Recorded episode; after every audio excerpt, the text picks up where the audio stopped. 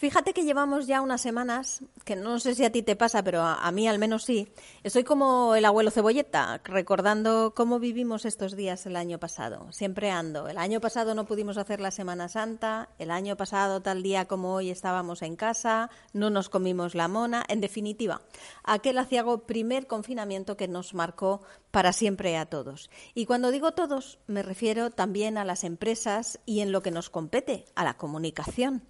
En este primer año que nos separa de aquella ruptura de nuestra realidad cotidiana, hemos cambiado mucho y hemos aprendido mucho.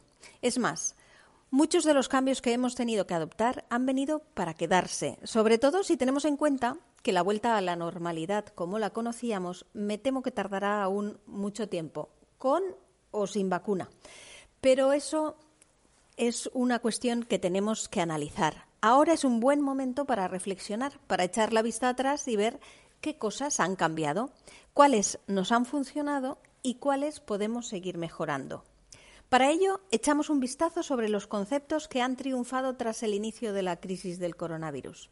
Pues mira, en primer lugar, evidentemente, la digitalización. Sin duda alguna, la reina de los cambios impuestos por la crisis. Si ya íbamos entrando poco a poco en esa revolución digital, el virus hizo que se acelerara y que se expandiera como la espuma.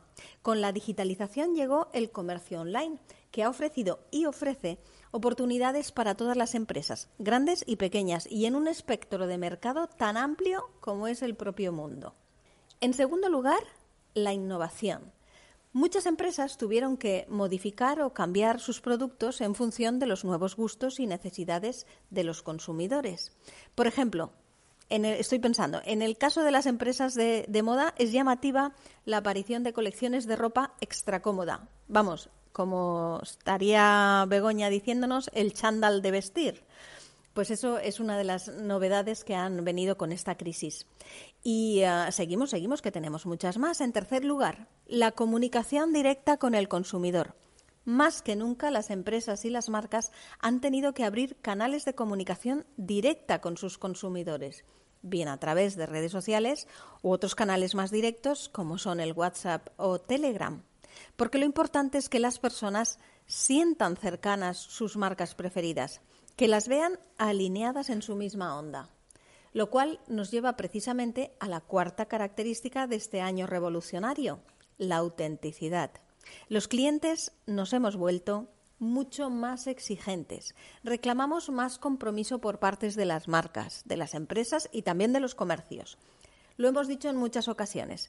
Queremos que nuestras marcas se comprometan con nuestra sociedad, que definan su posición, sus valores y que los mantengan, que sean auténticos y no veleidosos. No nos gustan las marcas que se mueven al ritmo del sol que más calienta. Queremos compromiso ambiental, compromiso social, compromiso de calidad y sobre todo compromiso de respuesta.